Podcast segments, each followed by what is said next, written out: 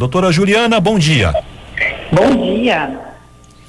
Doutora Juliana, se a gente precisar sair no sol, o uso do protetor solar, claro, é altamente recomendado. Mas eu pergunto para a senhora, como é que a gente pode aplicar o produto corretamente para não se dar mal quando a gente tiver que sair no sol?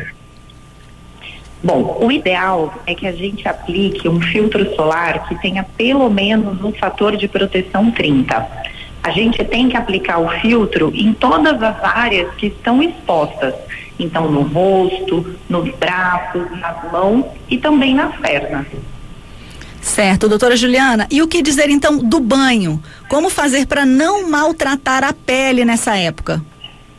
Gente, o banho, de preferência, a água precisa estar tá bem fresquinha, eu falo. Então, uma água tendendo mais para geladinha, né? A gente não pode tomar aquele banho escaldante com a água muito quente, porque senão a gente desidrata mais ainda, a pele resseca ainda mais e isso pode prejudicar bastante a nossa saúde.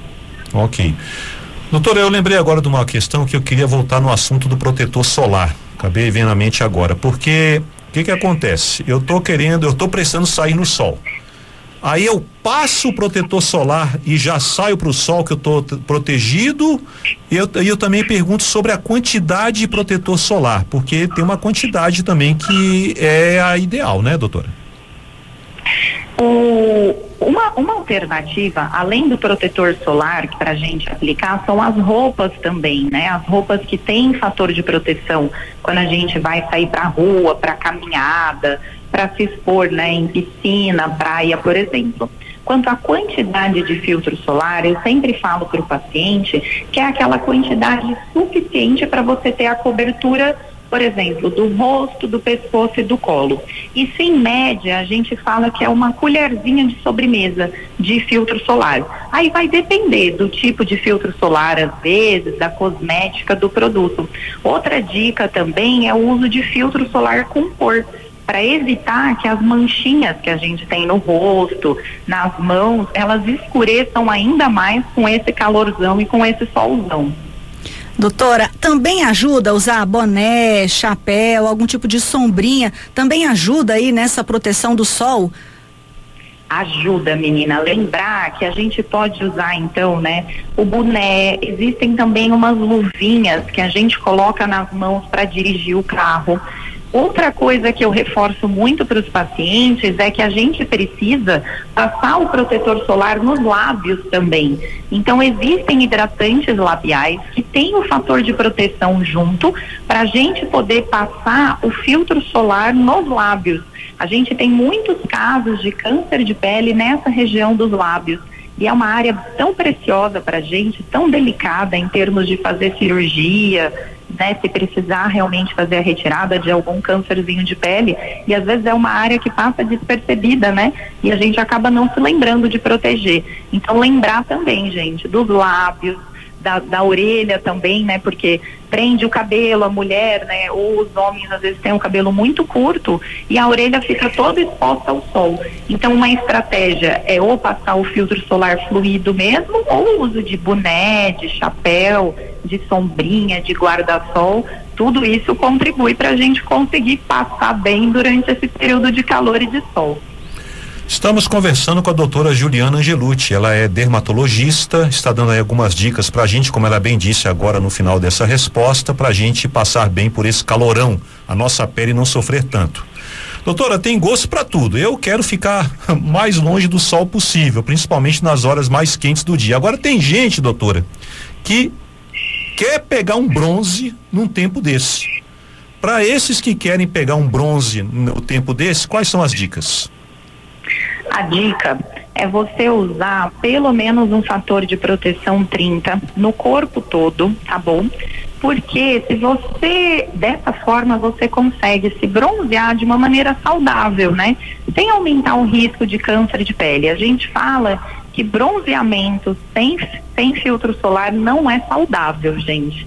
Então, mesmo que você tenha o objetivo de se bronzear, passa o filtro solar 30, né? E aí você tem que lembrar de reaplicar ao longo do dia, né? A cada três, quatro horas reaplicar. Mas aí você consegue ficar exposto ao sol, vai bronzeando um pouquinho e não tem o risco de fazer uma queimadura solar, né? Então essa é uma forma um pouco mais juizada, eu falo, de ficar bronzeado. Certo, doutora Juliana. E para quem foi tomar esse bronze, não teve esses cuidados todos e ficou com a pele avermelhada, né, queimada, o que fazer nesse caso? Caprichar muito no hidratante, gente. Na época do verão, às vezes a gente fica com aquela preguiça de passar o hidratante, porque tem um conceito de que o hidratante é muito melequento, né? É muito pegajoso. Então, o que eu oriento os pacientes é melhor que você tenha um hidratante fluido, que a gente passe na pele e ele seja absorvido rapidamente porque daí você vai conseguir usar o hidratante depois da exposição ao sol, depois de sair do banho, né? E a gente tem locais no Brasil que é muito calor, então a pessoa já sai do banho e já começa a transpirar de novo.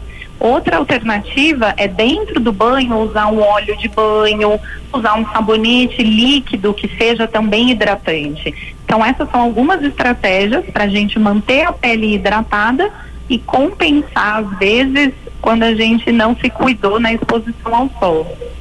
Tem gente, né, doutora, que a pele fica tão assim machucada, né, com a queimadura do sol que suja até bolha. E eu e tem gente que ainda pensa que dá para passar uma pasta de dente para quebrar um galho ali, nem pensar, né? Nem pensar. Mas caso isso aconteça, se for uma área de uma área de queimadura muito extensa, é recomendável que procure um pronto-socorro, que procure uma assistência médica ou de uma dermatologista também, porque pode ser necessário outros cuidados, às vezes o uso de medicamento via oral, inclusive, às vezes uma hidratação endovenosa até, para ajudar nessa recuperação da pele, porque a pele às vezes pode, se o grau de queimadura for muito intenso, isso é isso é perigoso realmente, né, para o nosso paciente, para o que se esqueceu no solo. Doutora Juliana Gelucci, muito obrigado, viu, pelas dicas aqui, pelas orientações, para a gente passar bem, a nossa pele também passar bem nesse período de calorão. Um abraço, até uma próxima oportunidade. Um abraço, muito obrigada, gente.